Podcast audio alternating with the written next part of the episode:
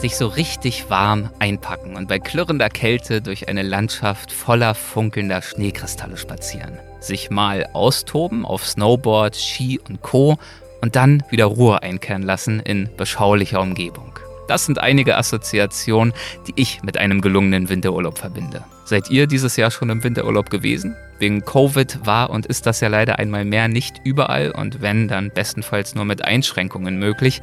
Aber dessen ungeachtet wollen wir es in dieser Folge ein wenig winterlich werden lassen. Sollte es euch diese Saison nicht vergönnt gewesen sein, euch in den Schnee zu stürzen, dann verschafft euch das folgende hoffentlich zumindest einen kleinen Winterurlaub im Kopf. Und wenn ihr kürzlich doch selbst schon die Gelegenheit hattet, euch mit Ski, Snowboard, Schneeschuhen oder auch einfach nur zu Fuß in die Winterwelt hinaus zu begeben, dann könnt ihr diese Erfahrung vielleicht ein wenig nachhallen lassen und zugleich einige Einblicke erhalten, wie so ein Winterort eigentlich funktioniert und was alles notwendig ist, um uns unseren Winterurlaub zu ermöglichen. In diesem Fall einen Winterurlaub in Österreich.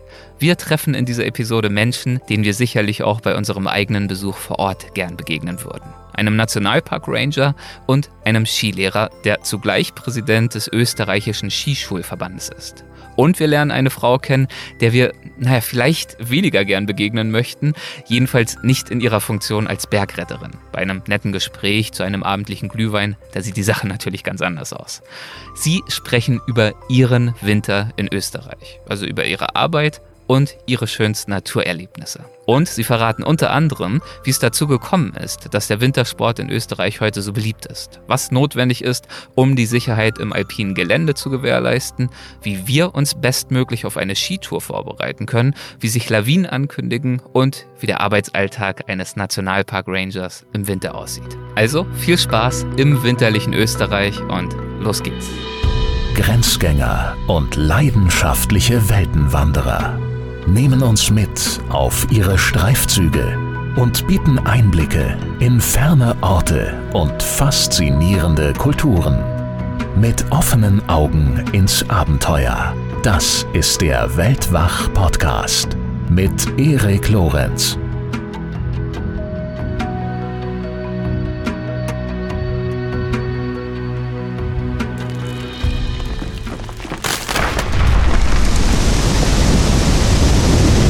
Wer dieses Geräusch bei einer Skitour hört, befindet sich womöglich in einer brenzlichen Situation. Eine Lawine hat sich gelöst und rast eine Bergflanke hinab ins Tal.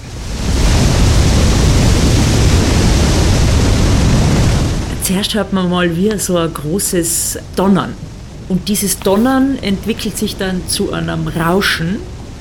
Und dann würden wir, glaube ich, ganz aufgeweckt werden und schauen, boah, was ist da? Hoffentlich geht die Lawine aber nicht unter oder über uns los, sondern in sicherem Abstand. Zum Beispiel auf einer Bergflanke auf der anderen Talseite, sodass wir die zerstörerische Kraft einer solchen Lawine in Ruhe bestaunen können. Und dann würden wir zwei wahrscheinlich dastehen und einen riesen, ja wie eine riesen Staublawine sehen und erst einmal, boah, was ist da los? Durch das, dass wir dann hoffentlich sicher stehen, könnten wir das, glaube ich, in Ruhe anschauen und uns unsere Gedanken dazu machen, warum die jetzt losgegangen ist. Warum genau jetzt? Warum genau dort? Ähm, ja, und könnten anfangen philosophieren, wenn wir diese Zeit hätten.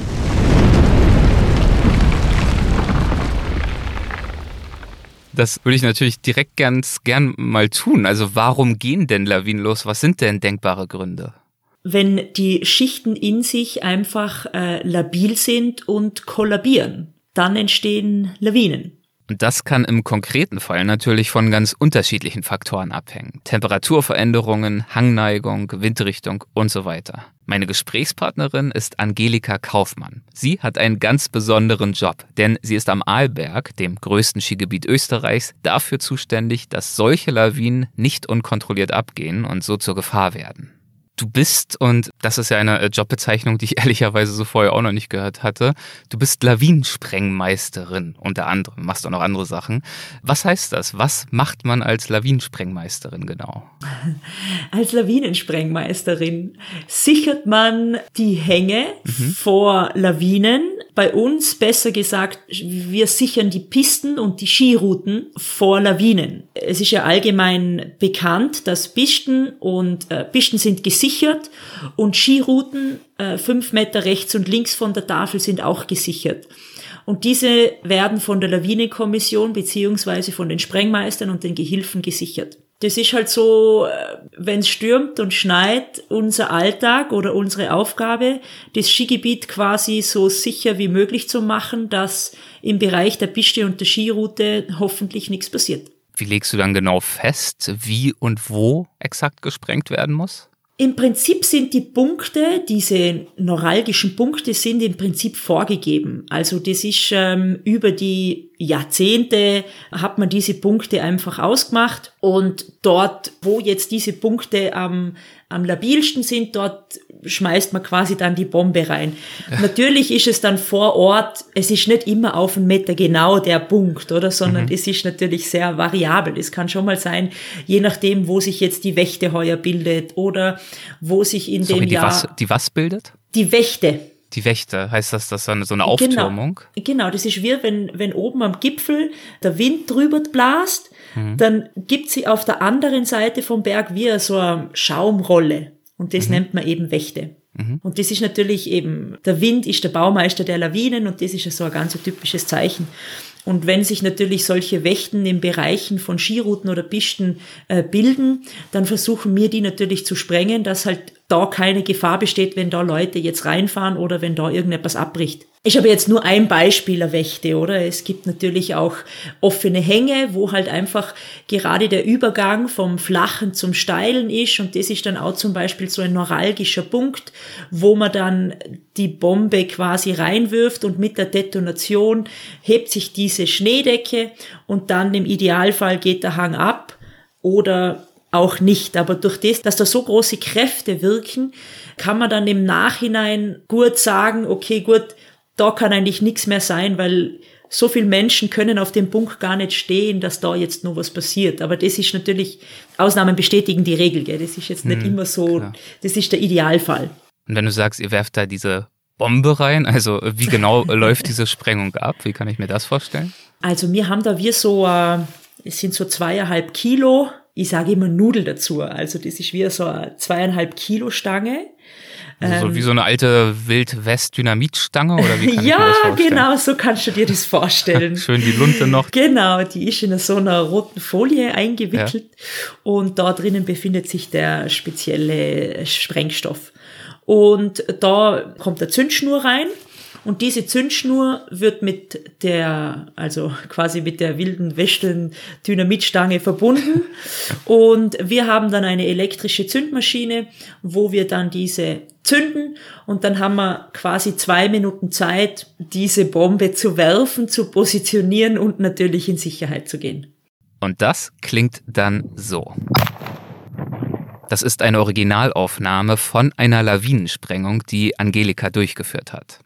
Werft, also deponiert ihr die händisch oder werft ihr die dann irgendwie aus dem Hubschrauber oder sowas? Ähm, es gibt sowohl als auch. Also wir haben äh, bei uns im Gebiet auch ein Team, die was quasi im Hubschrauber sitzen und das aus dem Hubschrauber machen. Wir sind jetzt ähm, das, das Bodenpersonal. ähm,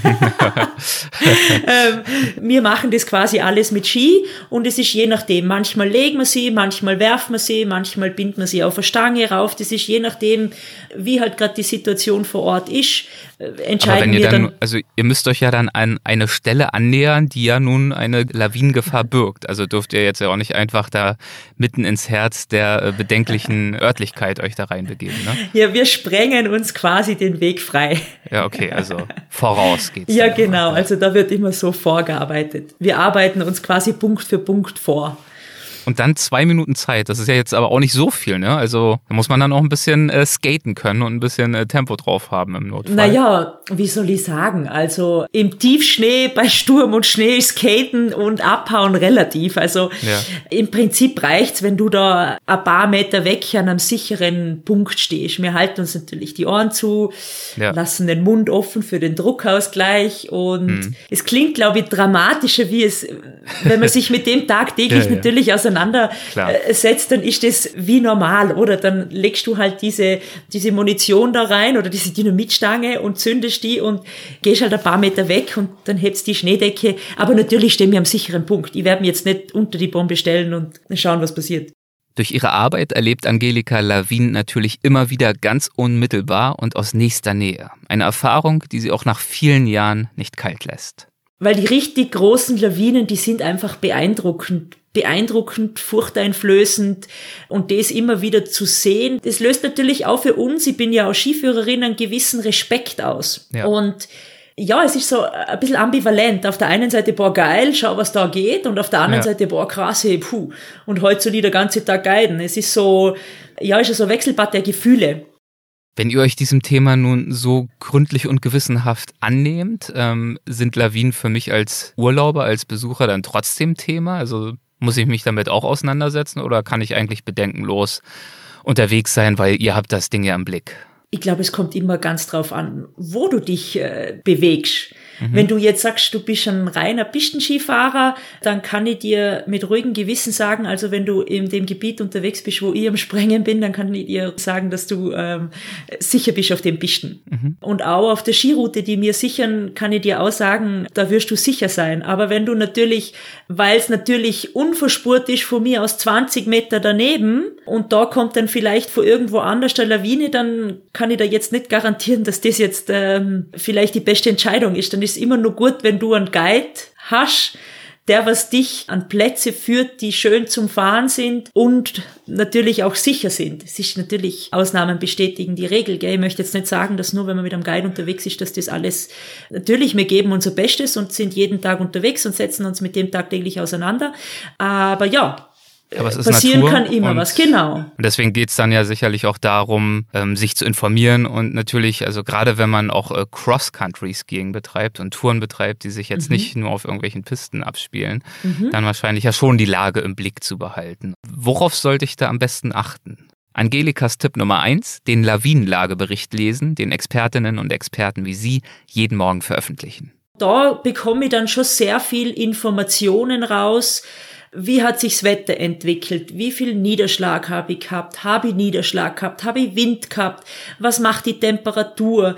Dann steht da drinnen, an welchen Expositionen ist es gefährlicher, an welchen Positionen ist mehr die Sonne drinnen. Über das Lesen des Lageberichts hinaus können wir uns auch selbst ein Bild machen. Also was du in der Früh auf jeden Fall schauen kannst, auf die Berggipfel rauf, ist schon Wind.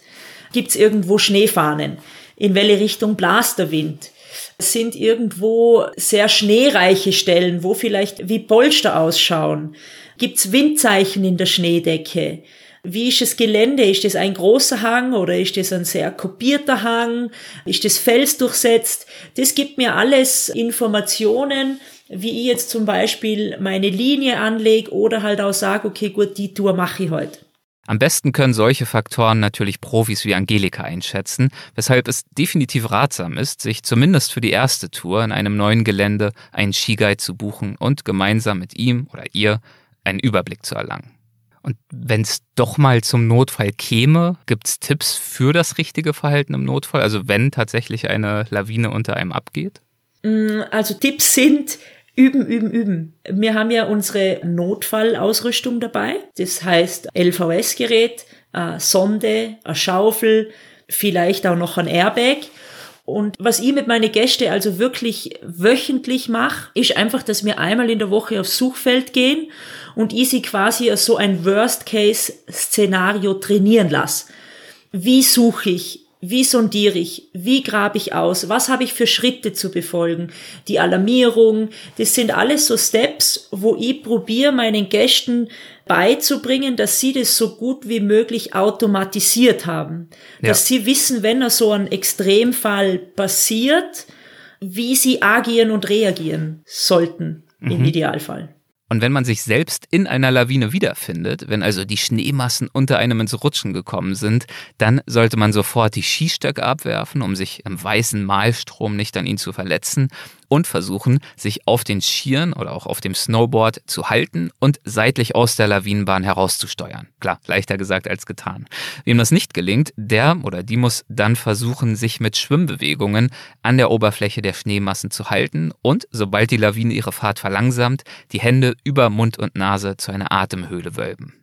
Und damit nun also genug von Lawinenkatastrophen, denn Angelika, und das klang ja auch schon vorhin an, beschäftigt sich natürlich nicht nur mit Lawinen, sondern sie ist vor allem auch Skiguide und kennt die Bergwelten Österreichs in- und auswendig. Machen wir mal vielleicht einen kleinen Schritt zurück. Woher rührt eigentlich deine eigene Leidenschaft fürs Skifahren? Ja, ich meine, ich bin in einem Wintersportort aufgewachsen. Du hattest gar keine Wahl. Genau, man wird quasi mit die Ski, also mit die Ski natürlich nicht geboren, aber äh, mein Papa und meine Mama haben damals eine Skihütte betrieben. Ja, da bist du umgeben von Schnee und ich, ich glaube, ich habe besser Skifahren können, als wir laufen mit, mit zwei Jahren. mit zwei Jahren hast du schon auf Schienen gestanden? Ja, und wenn man das dann natürlich tagtäglich macht, und ich bin dann auch viel in Skikurs gegangen, weil das natürlich viel interessanter war, als in den Kindergarten zu gehen, mhm. dann lebt man das halt auch ganz anders. Und natürlich auch mein Papa ist Berg- und Skiführer und der hat mir da sicher auch diese Passion weitergeben. Und für mich ist einfach, wenn es anfängt schneien und die ganzen Berge in so ein Winterkleid, in ein weißes Kleid, ja überzogen werden, denn kehrt für mich so diese Ruhe und diese Stille ein und irgendwie ist alles dann ein bisschen entspannter. Hm. Das sind alles Faktoren, die dazu beitragen, dass mir der Sport einfach wahnsinnig viel Spaß macht. Draußen in der Natur zu sein, die Kälte zu spüren, den Sport aktiv zu betreiben, das macht einfach wahnsinnig viel Spaß. Und wenn ich das auch noch andere Leute beibringen kann, dann ja, ist das also ein Multiplikator. Am Ende vom Tag, wenn ich meine Gäste in die Gesichter schaue und ich sehe, dass die ja Strahlen haben und auch während des Tages, dass ich merke, sie kommen trotz der Anstrengung zur Ruhe, das ist ein Gefühl, das mich, das erfüllt mich. Man merkt, Angelika macht ihre Arbeit auch nach all den Jahren noch mit Begeisterung. Snowboard, Abfahrtskier, Langlauf, sie fühlt sich mit fast jeder Art von Wintersport wohl. Am liebsten mag sie aber Skitouren, also Touren durchs Gelände, auf Skiern mit einer Bindung, die einen Gehmechanismus hat, ähnlich wie beim Langlauf. Nur, dass die Tourenskier viel breiter sind und eher wie Abfahrtsskier aussehen. Bergauf werden bei den Touren dann Fälle unter den Skiern befestigt, sodass man nicht nur abfahren, sondern vorher auch aufsteigen kann. Du erarbeitest dir quasi deine Abfahrt und dieses ganze Erlebnis. Du gehst auf den Berg rauf, du hast oben Zeit, das irgendwie aufzusaugen, das zu fühlen und zu spüren und dann wirst du bei der Abfahrt mit einem super Schnee belohnt. Das ist irgendwie für mich so ein rundes Erlebnis. Und im Gelände auf diese Weise bergab zu sausen, ist für Angelika jedes Mal wieder etwas Besonderes. Es kommt natürlich immer drauf an, welchen Schnee. Im Idealfall ja. fahre ich guten Schnee. Ich lieb's, guten Schnee zu fahren. Und ähm, jetzt, wenn wir vom Idealfall ausgehen und wir reden von einem frisch verschneiten Pulverschneehang, dann ist es einfach wie, wie wenn man schwebt. Man schwebt und der Schnee staubt und, und, und es glitzert und ja, es ist ja so ein Gefühl, wo man Takt für Takt oder halt in einen Rhythmus reinkommt, wo die Emotionen einfach explodieren. Ähnlich äh, wie die Lawine, wenn du dein Dynamit da reinwirfst. Ja, genau. Abgesehen davon, einen Skiguide zu buchen, wie kann ich mich denn selbst bestmöglich vorbereiten, wenn ich im Winter auf eine Skitour gehen möchte? Also was gibt es da so für Faktoren, die ich am besten bei einer Tourenplanung mit einbeziehen sollte? Also auf jeden Fall einmal dein Equipment sollte passen. Mhm. Die Ausrüstung sollte vollständig sein. Und dann also Schaufel und so Sonde, das genau, was du genau, schon erwähnt Schaufel, hast. Sonde, VS-Gerät, vielleicht was ist das? ein, ein lawinenverschütteten Suchgerät. Mhm, okay. Genau, das ist quasi das tragst du am Körper. Und sollte irgendetwas sein, kann ein anderer mit so einem Gerät dich orten. Mhm. Orten, finden, suchen und ausgraben. Dann natürlich einfach diese örtlichen Informationen holen. Heutzutage ist es eh total einfach. Das Internet, es gibt total viele Apps, da sind Grafiken drinnen, wo ich alles auf 3D sehe. Ich sehe quasi, kann eigentlich schon die Tour planen, wie ich im Aufstieg raufgehen will. Ich kann planen, wo ich runter will. Lawinenlagebericht. Wichtig ist also eine gute Planung und die Vorbereitung sind die halbe Miete.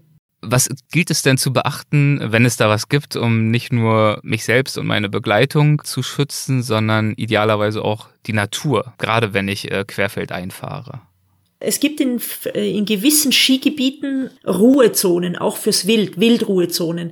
Das sieht man mhm. zum Beispiel unten, wenn ich einen Skipass kaufen gehe, dann ich, gibt's meistens so Panoramatafeln und an diesen Panoramatafeln kann ich auch schon sehr viel Information rausbekommen. Ich sehe, wo Wildruhezonen sind, ich sehe, wo, wo eben Gebiete sind, wo, wo man Skifahren kann, wo die Pisten sind, wo die Skirouten sind. Und natürlich jetzt gerade so durch den Wald fahren oder so, das ist einfach, es ist eh total gut ausgeschildert überall. Es, mein Wald ist auch dein Wald und das ist jetzt nicht gerade, das ist jetzt nicht eine Einladung, dass du quasi überall fahren darfst, sondern es geht darum, dass man auch dies, die eigenen Grenzen respektiert. Auch wenn das jetzt noch so gut ausschaut, es sind einfach noch wahnsinnig viele Wildtiere da draußen, die diese Natur als Lebensraum auch haben und das gehört respektiert und da sollte man jetzt nicht einfach meinen, du, ich bin jetzt da, der Schnee ist super, da heiz jetzt durch, sondern das gehört auch respektiert. Ja. Ja, also Skiguide, Lawinensprengmeisterin, da hast du ja schon äh, eigentlich gut zu tun, äh, sollte man meinen. Aber als wäre das alles nicht genug, engagierst du dich ja auch noch in deiner Freizeit als Freiwillige bei der Bergrettung.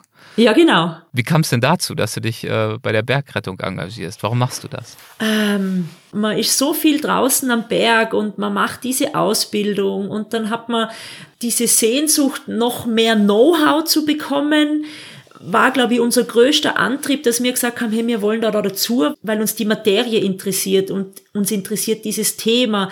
Wie funktioniert sowas? Wie läuft es ab bei der Bergrettung? Was muss man da als können oder, oder erfüllen, dass man da dazugehören darf? Hm. Und das war sicher der größte Antrieb, den wir damals gehabt haben. Und es ist halt auch vom, vom sozialen Aspekt her auch etwas Schönes, weil man mit Gleichgesinnten zusammen ist und etwas macht, was man gern tut oder mit, sich mit einer Materie befasst, wo alle irgendwie die gleiche Passion dafür haben. Und das schweißt dann natürlich auch das Team zusammen und jeder weiß irgendwie, was die Stärken von dem einen sind und auch die Schwächen. Und das hilft dann natürlich auch in so einem Einsatz, wenn es wirklich zum Worst Case kommt, fördert das natürlich auch die Zusammenarbeit.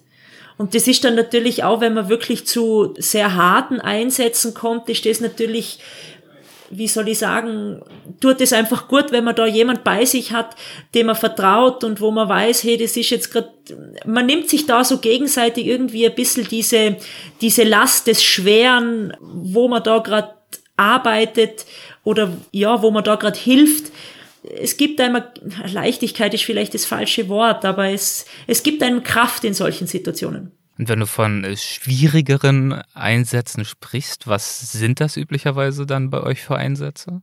Ich bin hauptsächlich im Winter dabei und das sind dann schon Lawineneinsätze, wo natürlich auch Menschen ihr Leben verlieren.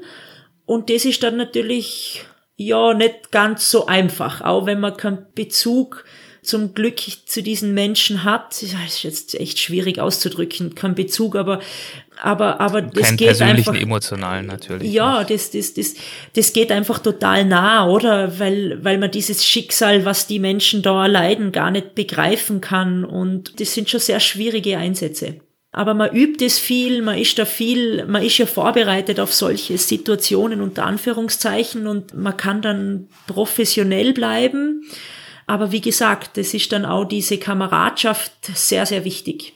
Über 9000 Einsätze absolviert die österreichische Bergrettung pro Jahr, viele davon im Winter. Und einige davon, Angelika hat es ja schon erzählt, um Lawinenopfer zu bergen. Okay, also Lawinenunfälle äh, sind somit das häufigste. Gibt's denn da, wenn ihr dann irgendwann da ankommt, erfahrungsgemäß auch noch die Chance, dass ihr auch noch jemanden lebendig bergt? Oder ist, dauert das eigentlich äh, leider Gottes so lange, bis ihr dann natürlich auch da seid, dass die Chance dann gegen Null tendiert? Es ist dann natürlich schon so, wenn einmal die Bergrettung gerufen wird, dann dauert das Redle dann schon recht lang, oder? Und die Überlebenswahrscheinlichkeit ist in den ersten 15 Minuten am höchsten. Und jetzt musst du dir vorstellen, die Lawine geht ab, oder? Jemand alarmiert es. Bis die Alarmierungskette im Gang ist, bis die das weitergeleitet haben an diese Ortsstelle, bis die Ortsstelle das ausgeschrieben hat, bis sich die Retter getroffen haben, bis die an dem Unfallort sind, das braucht natürlich eine Zeit. Ich meine, wir haben eine super Unterstützung von der Polizei, wir haben eine super Unterstützung natürlich von die örtlichen Hubschrauber.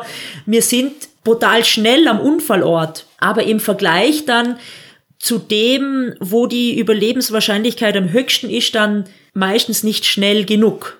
Mhm. Und oft ist halt dann so, dass zum Beispiel, ja, dass halt dann einfach Fehler passieren, dass zum Beispiel ein LVS-Gerät nicht eingeschalten ist oder dass es Leute erwischt, die einfach gar kein LVS-Gerät dabei haben. Und dann ist eben die organisierte Rettung wo wir dann eben in unseren Mannschaften halt auch einfach den ganzen Lawinenkegel nochmal absuchen, wo der Hund drüber geht und wo wir dann einfach wirklich jeden einzelnen Zentimeter absondieren und halt hoffen, dass wir da noch jemand natürlich lebend finden.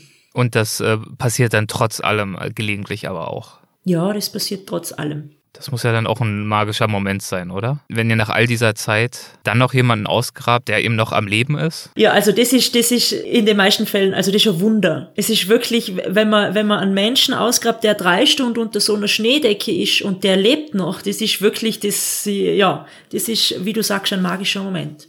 Ja.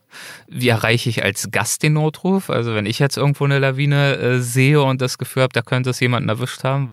Also äh, es gibt bei uns äh, den europäischen Notruf, das ist die 112.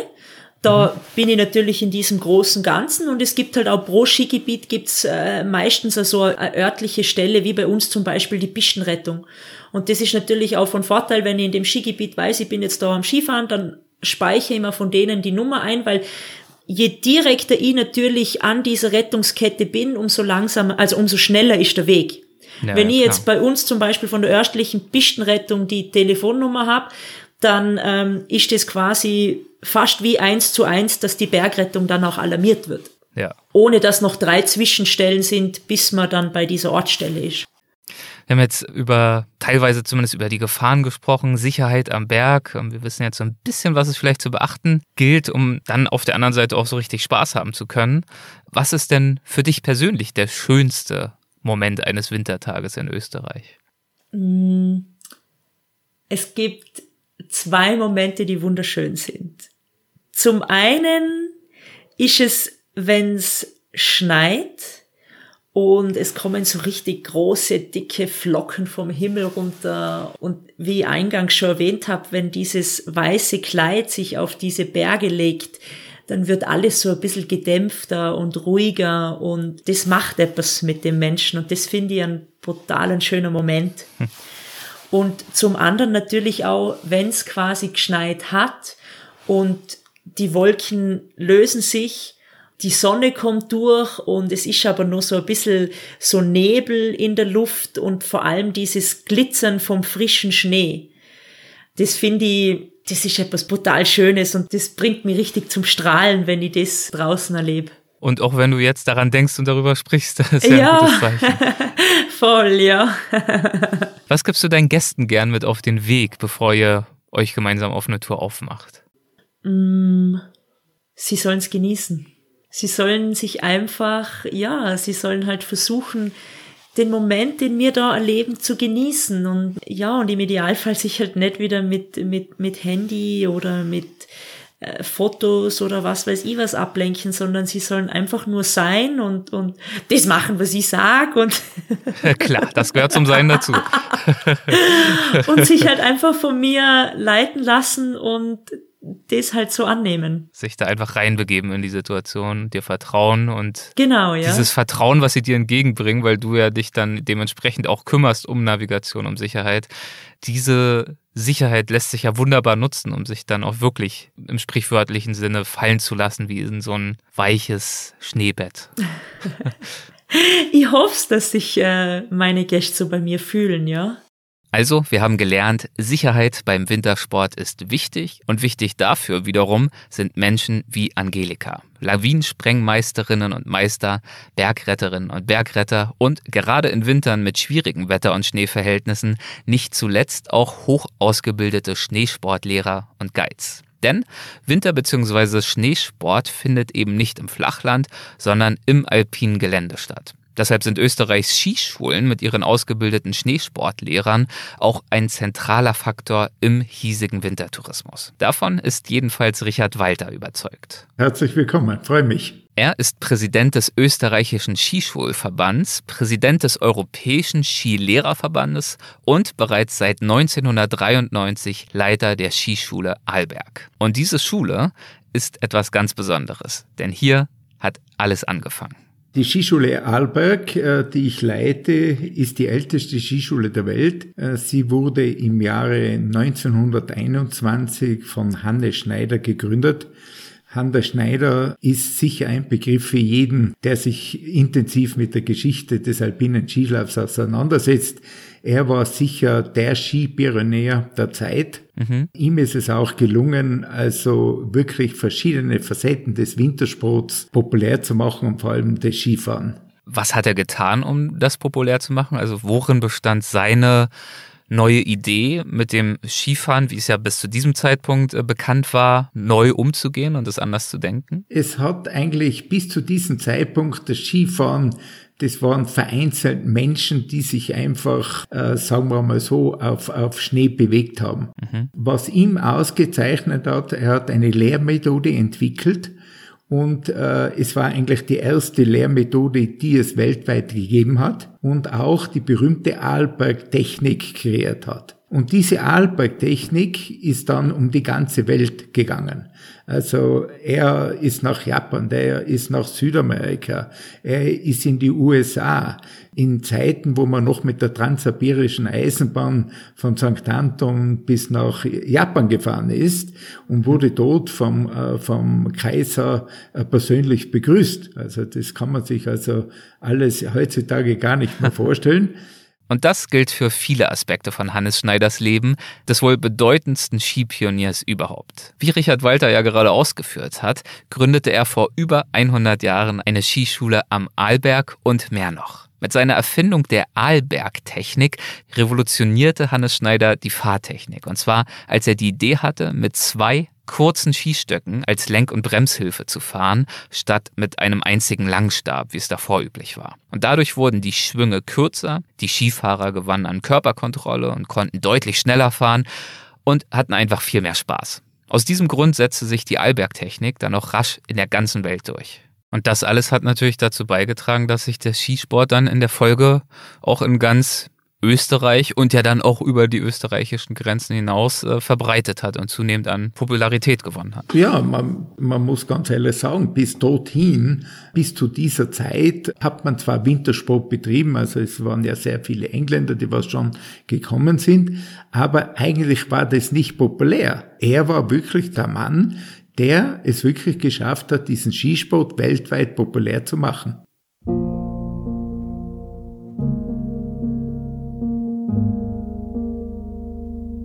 In den frühen 1920er und beginnenden 30er Jahren wurden dann am Arlberg etliche Skispielfilme gedreht, die Hunderttausende für den Skisport begeisterten und Hannes Schneider endgültig weltbekannt machten. Denn er spielte in über einem Dutzend dieser Filme mit, darunter der Filmklassiker Der Weiße Rausch mit Leni Riefenstahl.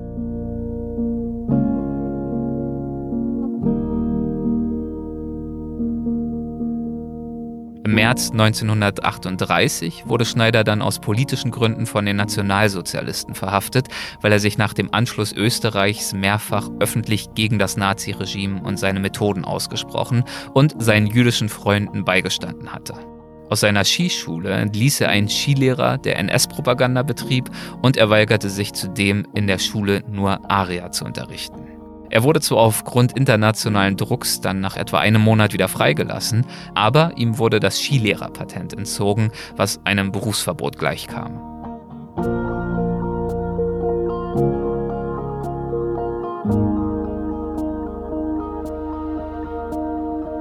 Ein Jahr später, Anfang 1939, emigrierte er mit seiner Familie dann in die USA. Dort übernahm er im Bundesstaat New Hampshire eine Skischule und schuf am Mount Cranmore ein beachtliches Skigebiet, das er in den nächsten Jahren immer weiter ausbaute. Zudem arbeitete er im Zweiten Weltkrieg als Ausbilder für die 10. Gebirgsdivision, in der sein Sohn Herbert als Soldat diente. Und er bereitete diese Division auf ihren Einsatz in Europa vor, indem er lehrte, wie man sich im Schnee bewegte und in den Bergen verhielt. Er lebte bis zu seinem Lebensende in den USA, unternahm aber nach dem Krieg auch einige Reisen zurück in seine alte Heimat am Arlberg. In Anbetracht all dessen hat Richard Walter definitiv recht, wenn er sagt, also es war also schon eine außergewöhnliche Person. Das Skifahren hat in Österreich also eine lange Tradition und ist untrennbar mit St. Anton und der Region Arlberg verbunden. Und auch mit meinem Gesprächspartner Richard Walter. Und St. Anton hat ja irrsinnige Skipioniere her herausgebracht, auch uh, unabhängig jetzt von Hannes Schneider. Und damit ist, ist einem auch dieser Skilauf in die Wiege gelegt. Sie sind also eigentlich auf zwei Brettern mehr oder weniger aufgewachsen, haben das seit frühester Kindheit kennengelernt. Wie würden Sie denn jemandem, der noch nie auf zwei Brettern stand, fürs Skifahren begeistern? Was ich immer sage, es ist die Liebe zur Natur. Also wenn mhm. jemand eine Liebe zur Natur hat und das je erlebt in, in ein, an einem schönen Wintertag in einer Region, wie es bei uns ist, hinauszugehen und auf den Berg hinaufzuschauen, hinaufzufahren, dann geht einem wirklich das Herz auf. Und das passiert mir heute noch. Wenn Sie da oben stehen und Sie schauen herum und Sie sehen diese wunderschöne Landschaft mit diesen tief verschneidenden Bergen, dann äh, ist das ein Erlebnis, das was Sie sicher nie vergessen werden. Und wir wissen auch, also von allen Untersuchungen, dass also Wintersport sicher einen bedeutend höheren Erholungseffekt hat als wie der Sommer zum Beispiel. Hat logisch so? mit sehr ja, ja, es hat logisch mit sehr vielen Dingen zu tun, dass äh, Wintersport auch immer in Verbindung mit Bewegung ist.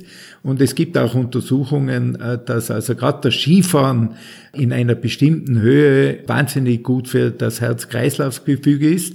Aber im Wesentlichen ist es sicher das Erlebnis. Das Erlebnis in der Natur zu sein, das Erlebnis sich äh, zu bewegen im Winter, ist einfach etwas, was aus meiner Sicht nicht zu überbieten ist. Das ist schön, dass nach all diesen Jahren diese ja. Leidenschaft immer noch so ja. in Ihnen lodert. Ja, ja. Ja, ich bin auf der ganzen Welt Ski gefahren. Ich, also ich, ich hatte auch das Glück, dass ich nicht nur hier in, in Österreich Skifahren durfte, sondern ich bin von Südamerika bis Japan, bis äh, USA, bis Australien, Korea. Also ich bin überall auf der ganzen Welt, auch beruflich durch meinen Job logisch, äh, unterwegs gewesen. Und es ist äh, wirklich irrsinnig, wenn man sieht, welche Begeisterung dieser Skisport eigentlich weltweit äh, ausgelöst hat. Und wo gefällt Ihnen das Skifahren am besten, wenn Sie ja. sagen, das hat auch sehr viel mit dem Naturerlebnis zu tun? Ja, also für mich ist, ist, ist logisch meine Heimat nach wie vor. Ich kenne also in Europa jedes Skigebiet, das darf ich wirklich sagen, und ich kenne jedes große Skigebiet auf der ganzen Welt.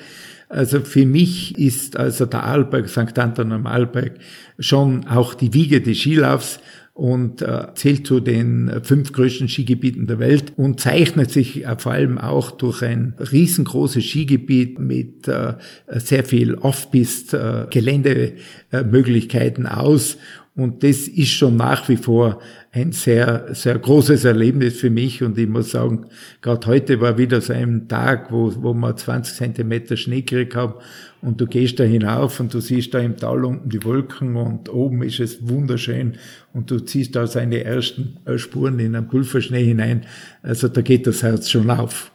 Sie haben damit auch zum Teil schon meine nächste Frage beantwortet, die mir in den Sinn gekommen ist, als Sie von der Größe dieses Skigebiets gesprochen haben, die zahlreichen Pisten, die zahlreichen ja. Liftanlagen und so weiter.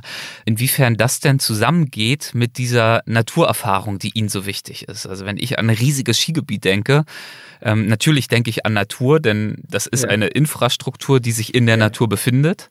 Richtig. Aber es ist eben auch eine sehr, sehr große Infrastruktur. Aber äh, Sie haben ja gerade schon angefangen zu beschreiben, wie und warum es eben trotzdem eine doch sehr reine Naturerfahrung für Sie zumindest ist, dort zu sein. Ja, also ich meine, äh, ein Lift ist ja nur dazu da, dass er mich von A nach B befördert. Und wenn ich äh, bei B angekommen bin, also das ist meistens der Gipfel, habe ich dann unheimlich viele Varianten, die ich mir dann aussuchen kann, wo ich dann Ski fahre. Also ich kann im Gelände Ski fahren, ich kann Tiefschnee fahren, ich kann meine Piste aussuchen. All diese Möglichkeiten habe ich da. Gell? Und äh, das macht dieses Erlebnis auch dann so außergewöhnlich, oder? Mhm. Dass ich zum Beispiel auf einen Gipfel bin und vielleicht nur zehn Meter irgendwo gehe und in ein ganz anderes Tal abfahre, wo sicherlich kein Mensch äh, mehr sich bewegt und da dann wunderbar im Tiefschnee hinunterfahren kann. Das macht eben dieses Erlebnis schon besonders. Auf diese Weise lassen sich große, ganztägige Touren planen, die über etliche Gipfel und durch etliche Täler führen das ist schon irrsinnig, wenn man sieht, welche Strecke man auch mit Skiern oder mit, auch mit Snowboard selbstverständlich zurücklegen kann und dass man wirklich einen Tag, einen vollen Tag von in der Früh bis am Abend Skifahren muss, damit man wieder nach Hause kommt. Also das ist schon etwas Außergewöhnliches. Ja. Haben Sie einen Geheimtipp vielleicht? Gibt es noch anderswo in Österreich andere tolle Skigebiete? Ah, du, in Österreich gibt's äh, gibt's sehr viele tolle Skigebiete, das muss man, muss man jetzt schon sagen. Also äh, in Österreich ist äh, sicher die Kitzbüheler Alpen haben sehr schöne Skigebiete. Das Ötztal hat sehr mhm. schöne Skigebiete. Auch das obere Gericht mit Fissa Faus äh, sind wunderschöne Skigebiete, große Skigebiete. Auch Ischgl, was man ja sehr gut auch kennt, in Verbindung mit der Schweiz, mit Samnaun. Also auch wunderschöne große Skigebiete, die eben auch nicht allzu weit von, von uns sind. Also, es wird deutlich, Richard Walter fährt gern Ski und das schon sein ganzes Leben, ähnlich wie vorhin schon Angelika Kaufmann. Aber das ist natürlich noch kein Grund, auch eine Skischule leiten zu wollen. Ich möchte von ihm wissen, wie es dazu kam, dass er sich vor all den Jahren dazu entschieden hat. Boah, das war eigentlich eher ein Zufall, so wie es im Leben halt sehr oft ist. Mhm. Ursprünglich hatte er beruflich nämlich einen ganz anderen Weg eingeschlagen und bei einer Bank gearbeitet. Aber für mich habe ich festgestellt, ich möchte einmal in meinem Leben die Welt kennenlernen. Und nachdem man kein Geld gehabt hat, aber Skifahren konnte, habe ich mir gedacht, na, die berufliche Laufbahn, wenn ich die weiter verfolge, wo ich angefangen habe, bleibe ich in Innsbruck oder in irgendeiner Stadt, bleib dort hängen und sehe von dieser Welt gar nichts. Das Skifahren war für ihn zunächst also vor allem ein Mittel zum Zweck. Er machte berufsbegleitend alle notwendigen und auch ein paar nicht notwendige Prüfungen in Abfahrt, Langlauf und Snowboarden und so weiter. Und er erhielt dank dieser Zertifikate die Möglichkeit, als Skitrainer in Australien und den USA zu arbeiten. Dadurch äh, bin ich zu seinem Ski-Weltenbummler geworden. Als er irgendwann in die Heimat zurückkehrte, erwog er ursprünglich zunächst das Skifahren aufzugeben und sich neu zu orientieren. Aber dann bekam er das Angebot, die Skischule am Arlberg zu leiten und sagte zu. Mittlerweile leitet er sie seit fast 30 Jahren. Und im Nachhinein äh, muss ich sagen, war das die glücklichste Entscheidung äh, für mich, die ich je getroffen habe. Ansonsten wäre ich höchstwahrscheinlich in einem Beruf verkümmert. Wobei, wobei ich nicht leider auch feststellen muss, dass logisch durch die Größe dieses Betriebes und ich bin ja auch Präsident des Tiroler Skilehrerverbandes und des österreichischen und des europäischen Verbandes. Ich sehr viel logisch mit Politik und Büroarbeit konfrontiert bin. Aber trotzdem habe ich die Möglichkeit, wenn ich einmal nicht mehr mag und das fängt mir wirklich stinken an, hinauszugehen und Ski zu fahren. Und das hilft nachher wieder sehr gut. das hilft sehr gut. Das ist eine gute Therapie dann. Ja, ja. Ähm, kann denn eigentlich jede oder jeder Skifahren lernen oder gibt es auch hoffnungslose Fälle? Na, die hoffnungslose Fälle gibt's überhaupt nicht. Also ich glaube, mit den Lehrmethoden, die wir heute haben und auch mit dem Material kann man zu hundertprozentig garantieren, dass man jeden Menschen Skifahren beibringen kann. Es ist dann schon die Frage, wie weit komme ich? Gell? Mhm. Aber grundsätzlich glaube ich, wenn wir jemanden eine Woche bei uns haben, bringen wir ihn auf einer blauen Piste ins Tal. Wir haben jetzt ja schon äh, durchaus auch ein bisschen über Veränderungen gesprochen, also Veränderungen mhm. in der Technik, äh, was das mhm. Skifahren anbelangt, Veränderungen auch im Material und so weiter, in der Popularität des Skifahrens. Eine andere wichtige Veränderung, die uns alle betrifft und die natürlich auch den Wintersport beeinträchtigt, ist natürlich der Klimawandel. Es fällt tendenziell weniger Schnee vielerorts, es braucht auch mehr technische Beschneiung. Inwiefern nehmen Sie die Zeichen des Klimawandels bei sich am Arlberg wahr? Na, also ich glaube, wir sind, erstens einmal haben wir eine Höhenlage, muss man ganz ehrlich sagen, die uns überhaupt nicht betrifft. Also mhm. äh, unsere Erfahrungen der letzten Jahre ist ganz einfach, dass es also äh, nicht ein, einen großen Unterschied in Bezug auf Schneefall gegeben hat. Diese Sache mit der Beschneiung hat ja ganz einen anderen Grund. Äh, das mhm. ist ja sehr oft, was Leute äh, nicht verstehen. Beschneiung da ist halt ein Unterschied. Wenn früher sind 500, 600 Leute eine Piste heruntergefahren, gell? heute können bis zu 20.000 eine Piste herunterfahren. Also mhm. das heißt, die Voraussetzung, dass ich heute Tourismus machen kann und auch eine gewisse Frequenz erreiche und auch eine gewisse Frequenz von Menschen ins Tal fahren, braucht logisch andere Voraussetzungen. Und das hat sich halt wahnsinnig geändert. Also Skifahren. Das heißt, die Beschneiung hat den Zweck, eine hinreichende Schneequalität absolut. sicherzustellen, damit es auch ein bisschen pulverig bleibt. Und auch, ich meine, das, das ist selbstverständlich, und auch eine Garantie eine Garantie, dass du heute eine Wintersaison von November bis in April machen kannst. Mhm. Und heute mit den ganzen Investitionen und mit alles, was heute eben ein Tourismusort äh, auch hat, an Infrastruktur, brauchst du einfach eine gewisse Zeit, wo du auch eine gewisse Auslastung äh, mhm. des Ortes da sein muss. Aber im Wesentlichen muss man schon sagen, dass man auch sehr viel darüber nachdenkt, auch im Tourismus und auch wir hier vor Ort, dass wir viele Dinge einfach auch ökologisch überdenken. Wir haben die Zeit, glaube ich, schon sehr gut erkannt, dass man äh, bestimmte Dinge ändern muss. Wir machen auch sehr viel im Ort selber, wo wir jedes Jahr über Dinge nachdenken, was wir ökologisch verbessern können. Und ich glaube, wir haben da schon sehr, sehr viele Dinge gemacht. Können Sie dafür ein Beispiel nennen? Naja, in, er, in erster Linie ist es logisch, dass du versuchst, dass so viel wie möglich Menschen äh, mit dem Zug anreisen. Gell? Mhm. Aber da muss man sagen, äh, da muss sich Europa ein bisschen einig werden, oder? Weil ja, ja, wenn man gute Zugverbindungen dann wieder streicht und der Gast dreimal umsteigen muss, äh, nachher wird es nicht mehr populär, wenn du mhm. mit einer Familie irgendwo hinfährst.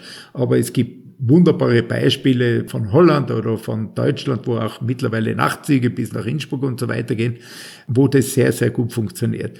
Und dann das nächste ist, wenn der Gast mit einem Auto anreist, musst du dir im Ort überlegen, dass du im Ort so wenig wie möglich Verkehr hast. Und da haben wir sicher das ausgeklügelste und größte Busnetz, was man sich überhaupt vorstellen kann. Also bei uns ist es wirklich so, dass kein Mensch mehr, sobald er in St. Anton äh, angereist ist, sofort das Auto stehen lassen muss und niemand dieses Auto angreifen muss. Und das ist schon sehr, sehr wichtig. Wir haben auch eine ökologische, mittlerweile äh, haben auch sehr darüber nachgedacht, wie wir unsere Häuser beheizen können, logisch auch, oder?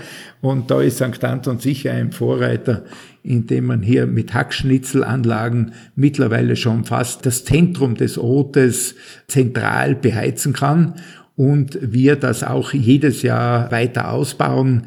Und da gibt's also wirklich sehr, sehr viele Beispiele, gerade in diese, in diese Richtung hin, wo wir einfach glauben, dass wir da schon Vorreiter sind.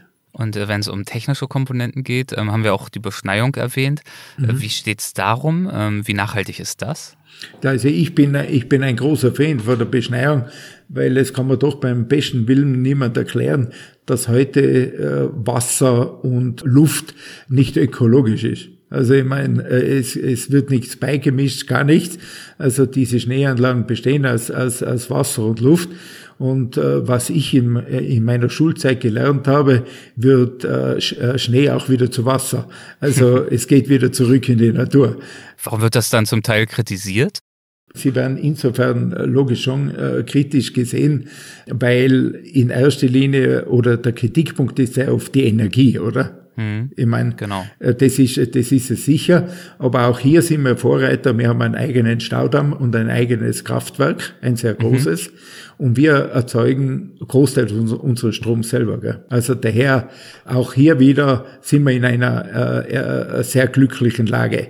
Aber ich sage immer, man muss also schon einmal äh, alles gegenstellen. Gell? Also ich meine, wenn ich auf der anderen Seite äh, Tourismus betreiben möchte, und auf der anderen Seite auch sehr viel dazu beitrage für das Wohlbefinden von Menschen, weil ich sage immer, das ist als Netz, was mir erklärt. Aber wenn ich sehe, wie viele Menschen glücklich sind und wie, wie viel Freude diese Menschen an diesem Wintersport, ich sage jetzt bewusst Wintersport, nicht äh, Skisport, Wintersport mhm. haben, und wenn ich die glücklichen Gesichter der Tausende von Kindern sehe, die diesen Wintersport auch betreiben, äh, nachher wird halt alles nicht hundertprozentig sein. Das will ich ja da gar nicht abschreiten. Aber ich glaube, das Wesentliche ist, äh, ist schon, dass man einfach einmal sagen muss, also Schneeanlagen braucht es. Die braucht es einfach aus dem Grund, den, was ich schon erwähnt habe, weil einfach viel, viel mehr Menschen mittlerweile Skifahren. Auch, dass man diese Schneesicherheit garantieren kann aber es ist immer noch Wasser und Luft. Luft ist auch das Element, das für meinen nächsten Gesprächspartner eine ganz besondere Bedeutung hat, denn hier ist er am liebsten unterwegs, an der frischen Luft. Ja, gerne. Einen schönen guten Tag auch Ihnen und freue mich. Das ist Werner Schuh. Ähnlich wie Richard Walter hat er auch schon einiges erlebt und ist ziemlich rumgekommen. Um die zehn Jahre lang hat er als Helikopter-Skiguide in Kanada gearbeitet. Zwischenzeitlich hat er dann unter anderem auch in der Schweiz und Frankreich gelebt. Und hat sich dann aber schließlich entschieden, in seine Heimat Österreich zurückzukehren. Ja, das ist äh, eine einfache Erklärung eigentlich. Ich habe mir damals dann überlegt, wo möchte ich gerne alt werden. Mhm. Und da kam dann die Entscheidung, dass ich in meiner Heimat, wo ich aufgewachsen bin, dann sozusagen die reiferen Jahre meines Lebens verbringen möchte. Ich habe mir dann eben gedacht, na, wo ist meine Kultur oder wo ist mein Herz zu Hause, meine Seele? Und die ist halt in Pinzgau, wo mhm. ich jetzt eben wohne und daher die Entscheidung wieder zurück in meine alte Kultur, wo auch die Familie ist und die Verwandtschaft, also wo ich einfach meine, meinen Freundeskreis habe. Und wo sie natürlich auch äh, wunderschöne Natur um sich herum haben. Nicht zuletzt äh, den Nationalpark Hohe Tauern. In diesem Nationalpark ist Werner Schuh Nationalpark Ranger. Die Hohen Tauern sind eine Hochgebirgsregion der Zentralalpen in Österreich. Sie erstreckt sich über drei Bundesländer und umfasst die höchsten Berge des Landes. Alle bedeutenden alpinen Ökosysteme sind in diesem Nationalpark großflächig und ungestört erhalten. Ich war selbst schon dort, wenn auch vor vielen Jahren, und ich habe diese Gegend als Paradies in Erinnerung.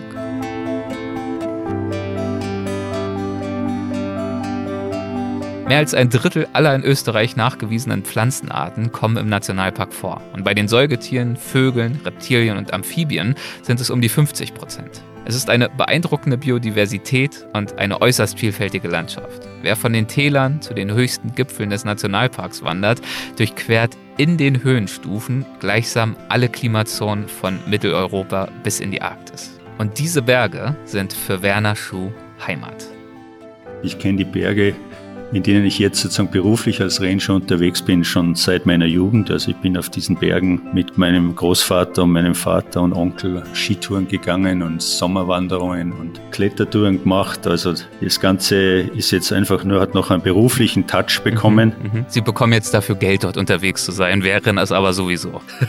so, so ist es. Wir bekommen Geld dafür, das zu machen, wo andere Leute Urlaub machen. Ja, da habe ich mein großes Büro. Und dieses Büro erstrahlt in seinen Augen im Winter in einer ganz besonderen Pracht.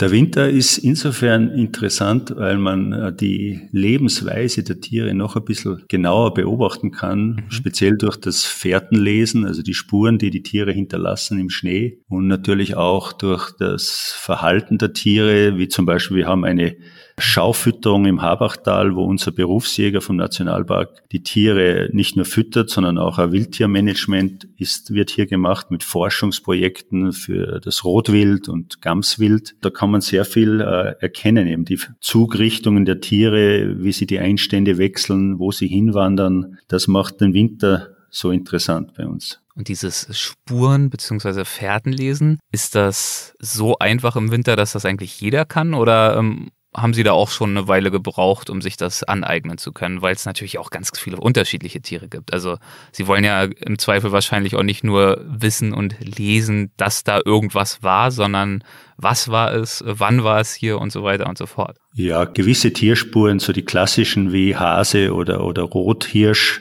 erkennt man natürlich relativ einfach. Hm. Und dann mit Ausbildungen, also wir haben Wildnisseminare, die wir Ranger auch absolvieren, kann man natürlich dann noch genauer in dieses Thema hineingehen und dann auch zum Beispiel erkennen, hat der Hirsch äh, rechts mehr Druck erzeugt oder links oder ist er geflüchtet oder ist er nur gezogen. Mhm. Also das erkennt man dann an den Abdrücken auch, auch das Verhalten der Tiere, ob sie in Ruhe da sozusagen durchgezogen sind oder ob sie weggesprungen sind, weil sie aufgeschreckt worden sind von Menschen oder anderen Dingen. Ranger wie Werner Schuh machen die Natur lesbar und wissen natürlich auch über die Spurenkunde hinaus viele spannende Details zu erzählen. Zum Beispiel, wie die Tiere es schaffen, die tiefen Temperaturen zu überleben. So ist der Stoffwechsel der Murmeltiere im Winterschlaf so stark heruntergefahren, dass ihre Körpertemperatur weniger als 5 Grad beträgt. Pro Minute atmen sie rund zweimal und ihr Herz schlägt im selben Zeitraum auch nur zwei bis dreimal. Und welche Tiere lassen sich bei Ihnen im Winter so im Normalfall beobachten? Gibt es da so eine Art Äquivalent zur, zur afrikanischen Safari Big Five? Ja, ist ja bei uns ganz einfach zu beobachten, ist eben, wie gesagt, das Rotwild. Ja. Speziell bei den Fütterungen oder bei unserer Schaufütterung im Habachtal, wo wir das auch für Gäste anbieten, dreimal in der Woche, wo unsere Berufsjäger und Jägerhelfer sozusagen die Gäste hinaufbringen mit einem Traktor und man wandert dann ein Stück hin. Gämsen kann man sehr gut beobachten. Äh, Steinwild ist eher momentan auf der Südseite der Alpen, der Hohen Tauern mhm. anzutreffen, mhm. kann man auch an den bekannten Punkten dann sehen. Und bei uns Tiere, die im Winter hier bleiben, wie zum Beispiel der Bartgeier, die jetzt schon beginnen mit dem Brutgeschäft. Also das ist auch etwas sehr Spannendes. Wir haben ja ein Bartgeier-Projekt gestartet 1986 mit der Wiederansiedlung dieser großen Vögel. Und die kann man auch beobachten, wobei das Tal selber jetzt nicht so leicht zu begehen ist, weil es äh, von den Lawinen her einfach mhm. sehr risikoreich ist. Also ja, okay. ist nichts für den normalen Touristen, also da muss schon ein Ranger oder ein Förster das Ganze machen. Okay, und Fährtenlesen haben wir schon drüber gesprochen. Sie haben auch anklingen lassen, dass Sie natürlich auch Besucher mitnehmen in die Bergwelten. Wie sieht denn so ein typischer, wenn es ihn überhaupt gibt, so ein typischer Arbeitstag bei Ihnen aus heute?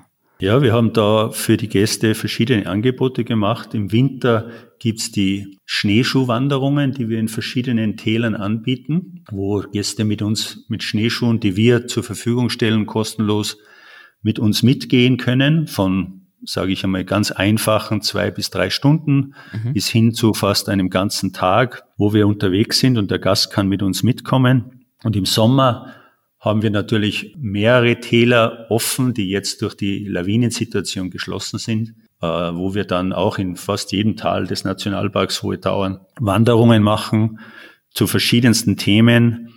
Und es gibt auch das Produkt Meet Arranger. Mhm. Das heißt, wir sind vor Ort an einem Treffpunkt um 10 Uhr. Der Gast kann dort hinkommen und mit uns sozusagen einen Berufstag erleben, wo wir in das Tal hineingehen mit Spektiv, mit Ferngläsern und uns dort dann positionieren an gewissen Punkten und versuchen wir dann den Gästen sozusagen die Highlights des Tales zu vermitteln mit Tierbeobachtungen. Und der Gast kann so lange mit uns mitgehen, solange er Lust hat. Das nennt sich Meet Arranger. Ja. Und dann gibt's auch noch das Rent Arranger. Also wenn Gäste jetzt ganz speziell ein Thema wie zum Beispiel Bartgeierbeobachtung erleben möchten, dann kann man den Ranger für einen halben Tag oder einen ganzen Tag mieten und ist sozusagen dann auch, hat ein spezielles Programm dann. Gibt's was, das Sie Ihren Gruppen, Ihren Besuchern ganz besonders gern vermitteln? Ja, mein Ziel ist einmal grundsätzlich, dass ich versuche, den Gästen, die mit mir mitgehen, den Respekt für die Natur zu vermitteln mhm. und ihnen zu zeigen, wie schön diese Dinge, diese einfachen, natürlichen Dinge sind und wie wichtig sie sind für unser allgemeines Leben, also für die gesamte Situation auf unserem Planeten auch, so ein bisschen Zusammenhänge verständlich machen, wie es ausschaut mit dem Wasser, mit der Luft, mit den Pflanzen, dass die eben auch wichtig sind für uns und dass man das erhalten muss und respektieren muss, soll. Ja. Gibt es dann, also wenn das Ihr Ziel ist, gibt es in Ihrer Erfahrung so ein typisches Aha-Erlebnis? Irgendeine bestimmte Stelle oder eine bestimmte Tierbeobachtung oder sonst was, wo Sie das Gefühl haben, da tritt dieses wirkliche Verstehen und auch berührt sein von der Schönheit der Natur besonders intensiv auf bei Ihren Besuchern? Ja, es gibt äh, mehrere Aha-Erlebnisse. Ein ganz starkes Aha-Erlebnis ist oft, dass die Gäste sagen, wie gut die Luft bei uns ist in mhm. den Bergen. Also ganz was Einfaches, das wir gar nicht mehr so wahrnehmen, weil wir es jeden Tag haben. Aber wenn jetzt ein Gast aus München oder London zu uns kommt, dann fällt ihm das auf und natürlich auch, wenn er sieht, wie zum Beispiel ein, ein Bartgeier oder ein Steinadler sein Junges füttert, und wie dieser Kreislauf eben stattfindet, dass sozusagen Tiere, die am Berg abrutschen durch Lawinen und verenden, die wiederverwertet werden. Und es entsteht ja kein Müll im Gebirge. Also da kann man das sehr gut äh, wieder auf den Menschen umleiten und sagen, wie schaut's aus bei uns? Ja die Tiere nützen eigentlich alle Ressourcen und wir Menschen, wir äh, verschwenden sehr viel und mhm. nützen viele Dinge nicht so, wie wir sollten. Und dementsprechend sieht es auch aus auf unserem Planeten momentan. Leider ja, ja. Gibt es für Sie selbst nach all diesen Jahren noch ein, naja, jetzt reiten wir so auf diesen blöden Begriff Aha-Erlebnis rum, aber Momente, die Ihnen ganz besonders viel bedeuten, wo Sie immer noch staunen über die Schönheit, die Sie dort umgibt? Jeden Tag. Also ich habe, das hat jetzt nichts mit Nationalpark zu tun. Mhm. Ich habe bei mir zu Hause ein, ein, Vogelhaus und da kommen die Tiere vorbei und, und werden gefüttert. Es kommt das Eichhörnchen vorbei und ich habe jeden Tag Aha-Erlebnisse, wenn ich jetzt wieder eine neue Spur entdecke oder einen Lebensraum, den ich kenne, wo ich weiß, dass zum Beispiel Schneehühner sind oder Auerhühner, wo ich meine Skitour mache und ich kann dann sozusagen über die Jahre diesen, dieses Verhalten der Tiere noch besser kennenlernen. Also das hört eigentlich nie auf. Weil man, ich könnte mir vorstellen, dadurch, also wenn sie das Verhalten einer einzelnen Tierart besser verstehen und auch mehr lernen über dieses Tier, sie wahrscheinlich auch wieder die, dieses, Sie haben vorhin ja gesprochen von dem Zusammenwirken, die Luft, das Wasser, die Tiere, die Pflanzen, diese Netzwerke natürlich, die sind ja auch wahnsinnig komplex, die Stück für Stück und immer weiter und immer tiefer zu durchdringen. Das ist ja eigentlich ein Projekt, das nie aufhört. So ist es, genau. Wenn man sich zum Beispiel mit Raufußhühnern beschäftigt, dann lernt man eben, dass die gewisse Lebensräume brauchen, so wie andere Tiere auch, und die zum Beispiel auch ganz gut auskommen über den Winter in höheren Regionen, mhm. wo eben der Wind die Flächen frei weht und wo dann plötzlich wieder Nahrungsangebot für diese Tiere da ist oder die sich dann im Schnee eingraben, um sich zu wärmen, um nicht zu erfrieren alle diese kleinen Dinge, die sind sehr spannend zu, herauszufinden. Und je öfter ich da oben bin, umso näher komme ich auch an diese Tiere heran, ohne sie sozusagen aufzuschrecken. Ich weiß nicht, ob sie mich kennen, die Tiere, weil ich sie sehr oft besuche. Aber jedenfalls mir kommt es so vor, als ob sie mich schon kennen würden und wissen, dass da nichts passiert. Das finde ich so toll daran, mit Menschen wie Angelika Kaufmann, Richard Walter oder auch Werner Schuh zu sprechen.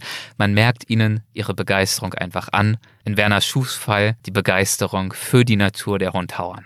Er erzählt mir weiter von ganz besonderen Tierbegegnungen und Beobachtungen, von der Pflanzenwelt, von der Geologie dieses Gebirges und immer wieder auch von den ganz besonderen Stimmungen, die hier im Winter mit seinen vielen Gesichtern herrschen.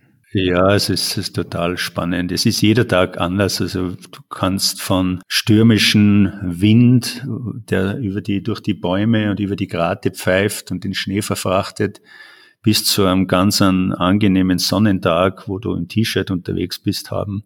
Also das ist so vielfältig, diese Naturerlebnisse, und daher wird es auch nicht langweilig. Also weil oft Gäste sagen, ja, wenn du das jeden Tag hast, ist das nicht langweilig. Sage ich nein, weil es jeder Tag eben wieder neue Stimmungen bringt, sei es ein Sonnenaufgang oder Untergang. Und wie gesagt, die Landschaft verändert sich. Wir haben ja Gott sei Dank vier Jahreszeiten und diese, diese Jahreszeiten, man freut sich dann, wenn die, der Winter jetzt da ist, freuen wir uns, aber in ein paar Monate das sind wir auch ganz glücklich wieder, wenn der Schnee weggeht und die Vögel anfangen wieder zu zwitschern und, und wieder andere Stimmung entsteht im Gebirge. Ja, dieser ständige Wandel, der ist natürlich ein, macht einen großen Teil dieser äh, nie abebbenden äh, Magie aus. Also so geht's mir zumindest immer, wenn ich an, vor allem wenn ich an bekannte Orte zurückkehre in der Natur. Also dann eben wirklich die Veränderungen nachvollziehen zu können, die dort stattfinden. Genau so ist es. Also ich bin ja auch schon jetzt über 60 Jahre alt und äh, dementsprechend äh, sehe ich eben auch Veränderungen, die da stattfinden im Gebirge, in den Landschaften natürlich auch herunten in den Ortschaften, wie sich das alles verändert, aber speziell in der Natur draußen, das ist sehr faszinierend. Sind das alles schöne Veränderungen, jahreszeitliche Veränderungen oder ähm, gibt es auch Veränderungen, Stichwort Klimawandel, die Sie vielleicht eher ein bisschen betrüblicher stimmen? Ja, zum Thema Klimawandel, äh, da haben wir natürlich jetzt, speziell letzten Sommer hatten wir wieder extrem starke Hochwasser in einigen Tälern vom mhm. Nationalpark. Und das ist ja nicht sehr schön. Erstens einmal, weil es gefährlich ist für Mensch und Tier. Und natürlich, man sieht die Veränderung durch die Erwärmung. Es gibt bei uns einige Forschungsprojekte zum Thema Permafrost die der Nationalpark unterstützt und fördert, wo wir eben sehen, wie schnell das Gebirge sich jetzt sozusagen wieder auflöst, weil diese Eisschicht schmilzt und da äh, wird geforscht und das ist schon ein bisschen betrüblich, ja, wenn man das beobachtet. Diese klimatischen Veränderungen wirken sich natürlich auch auf die Gletscher der Hohen Tauern aus. Wir haben noch Gletscher, ja. die sich mehr und mehr zurückziehen. Und hier wird natürlich auch äh, gemessen, geforscht, Gletscherdicke, um wie viel schmilzt der Gletscher. Und äh, die Gletscher verschwinden sehr schnell. Also wir werden wieder in eine Zeit hineinkommen, wo wir eisfreie Berge haben. In einigen Jahrzehnten wird das soweit sein. Mhm. Wobei man dazu sagen muss jetzt, das hat schon mal gegeben. Also wir haben durch die Forschung natürlich wissen wir, dass es schon eisfreie Zeiten gegeben hat. Durch den natürlichen Klimawandel, was uns natürlich jetzt mehr beschäftigt und wo wir achtsam sein müssen, ist, jetzt leben natürlich viel mehr Menschen im Gebirge oder am Gebirge. Und dadurch sind die auch von diesen Veränderungen betroffen. Was wünschen Sie sich denn für die Zukunft des Parks, des Nationalparks? Die Zukunft, dass wir weiterhin also diese Flächen schützen hm. können, dürfen dass eben dort wirklich die Fauna und Flora sich auf eine natürliche Weise weiterentwickeln kann. Das wünsche ich mir, ja. Und dass mehr und mehr Menschen von dieser Naturidee begeistert werden und die dann auch in ihrem eigenen Umfeld, wo sie leben, dass sie dann dort auch versuchen, ihre Umwelt, ihre natürlichen Ressourcen, die sie haben, dort zu nützen und auch zu schützen. Mit einem anderen Bewusstsein, denn oft ist es ja so, dass wir, die wir nun irgendwie alle in Büros leben und arbeiten, zumindest viele von uns in unserem alltäglichen Leben viel zu wenig direkte Berührungspunkte haben mit der Natur. Also selbst ich als sehr großer Naturfreund stelle oft fest, dass ich wieder mal gar nicht mitbekommen habe, genau dass die Sonne schon wieder untergegangen ist oder aufgegangen ist oder dass eben bestimmte oder eigentlich sehr, sehr viel dessen, was da draußen so passiert. Und ich will jetzt gar nicht erst anfangen von Nahrung und klimatische Veränderungen über die Jahreszeiten. Da können wir uns ja auch wunderbar abriegeln von durch äh, Klimaanlagen und Heizung und so weiter. Deswegen ist es, glaube ich, sehr wichtig und äh, gewinnbringend auch für uns persönlich, uns äh, dieser Natur so oft wie möglich auszusetzen. Wenigstens gelegentlich mal im Urlaub. So ist es, genau. Je öfter man diese Erfahrungen macht, umso mehr versteht man das und umso, umso mehr merkt man auch, welche Dinge wichtig sind und was man wirklich braucht für das eigene Wohlbefinden. Weil ich glaube, eigentlich nur in der Natur kann man mit Körper und, und Geist sich so entspannen, dass es einem wirklich gut tut. Also das kann man in keinem Fitnesscenter oder mit Computerspielen niemals erreichen. Was würden Sie sagen? Was brauchen Sie, damit es Ihnen gut geht? Ich brauche wirklich die Natur. Also wenn ich zu lange vom Computer sitze oder am Telefon hänge, was Gott sei Dank nicht sehr oft ist. Wenn Sie nicht gerade das mit mir zu tun haben. So ist es. Tut mir leid. Und kein Problem. Das ist nur eine kurze Zeit. Ja. Dann kann ich wieder, kann ich wieder rausgehen. Also für mich ist das das tägliche Brot. Ich brauche die frische Luft und ich brauche die Bewegung draußen. Es muss jetzt keine lange Tour sein, es reicht eine Stunde oder eben kürzere Zeiten auch schon aus, damit ich mich wieder sozusagen aufladen kann. Ja, ich glaube, diese Erfahrung in der Natur ganz besonders gut die inneren Batterien wieder aufladen zu können, die können viele von uns gut nachvollziehen. Und damit kommen wir ans Ende unseres kleinen Streifzugs durch Österreich im Winter. Ich danke unseren Gästen für ihre Einblicke zur Sicherheit am Berg, zum Skifahren und Wintersport sowie der Natur im Winter, in diesem Fall in den Hohen Tauern, wobei die Orte, die wir in dieser Folge besucht haben, natürlich vor allem als Beispiele dienen. Es gibt viele andere schöne Gegenden im Land, nicht nur im Winter, und wenn ihr dazu weitere Informationen wünscht, zum Beispiel rund um die kalte Jahreszeit in Österreich und den winterlichen Urlaub dort, dann schaut gern mal in die Show Notes. Dort habe ich euch viele hilfreiche Websites verlinkt, unter anderem auch ein umfangreiches E-Book, das ihr euch kostenlos herunterladen könnt. Bei dieser Gelegenheit möchte ich auch der Österreich Werbung danken, der Nationalen Tourismusorganisation Österreichs, die uns bei der Verwirklichung dieser Folge unterstützt hat. Ich sage Tschüss und Servus. Angelika Kaufmann sagt Mach's gut. Richard Walter sagt Ja, vielen Dank, war nett mit Ihnen. Alles Gute. und Werner Schuh sagt Dankeschön. Servus. In diesem Sinne, macht es gut und bis zum nächsten Mal. Und so viel sei schon mal verraten, auch in der kommenden Folge wird es eisig, aber auf eine ganz andere Weise als in dieser Episode. Bis dann.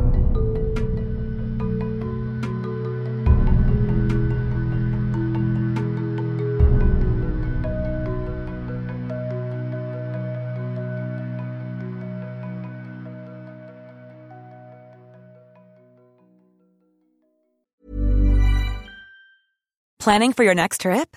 Elevate your travel style with Quince. Quince has all the jet setting essentials you'll want for your next getaway, like European linen, premium luggage options, buttery soft Italian leather bags, and so much more. And is all priced at 50 to 80% less than similar brands.